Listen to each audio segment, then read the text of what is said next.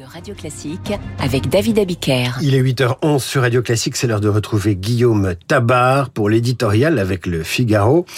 Guillaume, bonjour. Bonjour David. Vous n'avez pas des petits yeux finalement. Vous avez bien géré cette nuit de, de négociation. La commission mixte paritaire sur le projet de loi immigration, encore elle, s'est donc interrompue cette nuit. Euh, elle reprendra à 10h30 dans la matinée. Que s'est-il passé? Écoutez, dans cet incroyable feuilleton à suspense, on savait que la CMP allait durer. On se préparait à tous les scénarios, accord ou échec, mais personne n'avait imaginé d'abord une première suspension de séance dès l'ouverture de la CMP, puis une interruption au milieu de la nuit, obligeant donc à reprendre les travaux ce matin. Euh, pourtant, on était quand même pas loin de l'accord. Le gouvernement avait préalablement cédé à la droite sur plusieurs terrains euh, importants. Euh, Elisabeth Borne s'était même engagée par écrit euh, à réécrire, en tout cas à réformer l'AME dès le tout début de l'année 2024. Mais vous avez le diable, ou plutôt en l'occurrence ici le drame, se joue dans les détails. Alors la droite avait obtenu un décalage dans le temps du versement d'un certain nombre de prestations sociales, mais les aides au logement, les APL, ont été oubliées de la liste. Alors, oubliées ou délibérément retirées, toute la question est là.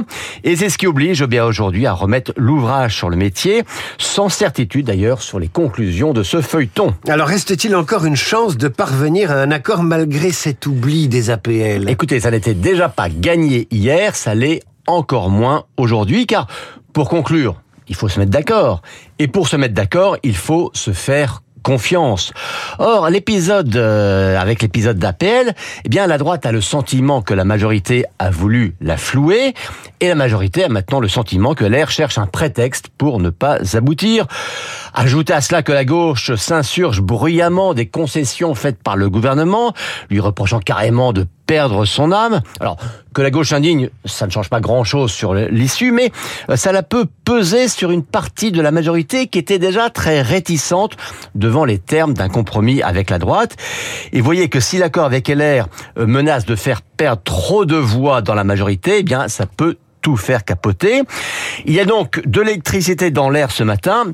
Alors après, hein, le gouvernement et la droite ont quand même tous les deux intérêt à ne pas finir sur un échec qui serait le leur. Alors justement, quelle que soit l'issue, un tel imbroglio ne provoquera-t-il pas des dégâts dans l'opinion? Car effectivement, nos compatriotes assistent un peu médusés à, à ce feuilleton. Oui, évidemment, et ça c'est dangereux. C'est dangereux pour les acteurs eux-mêmes, euh, car cette dramaturgie donne l'impression de jouer sur un sujet important, l'immigration, à la roulette russe.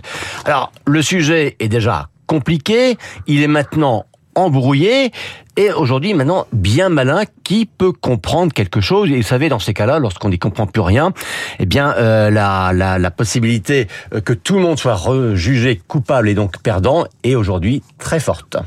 Il vous reste à attendre 10h30, mon cher Guillaume Alors, Tabar. Et puis le vote dans l'après-midi, c'est bah pas... oui, il y a le vote derrière. Enfin, d'ici là, la vidéo de votre éditorial sera sur le site du Figaro.fr, comme elle l'est chaque jour, ainsi que l'entretien qui va suivre avec le président du MEDEF. Depuis la rentrée, le MEDEF a gagné un bras de fer avec le gouvernement sur l'Agir Carco.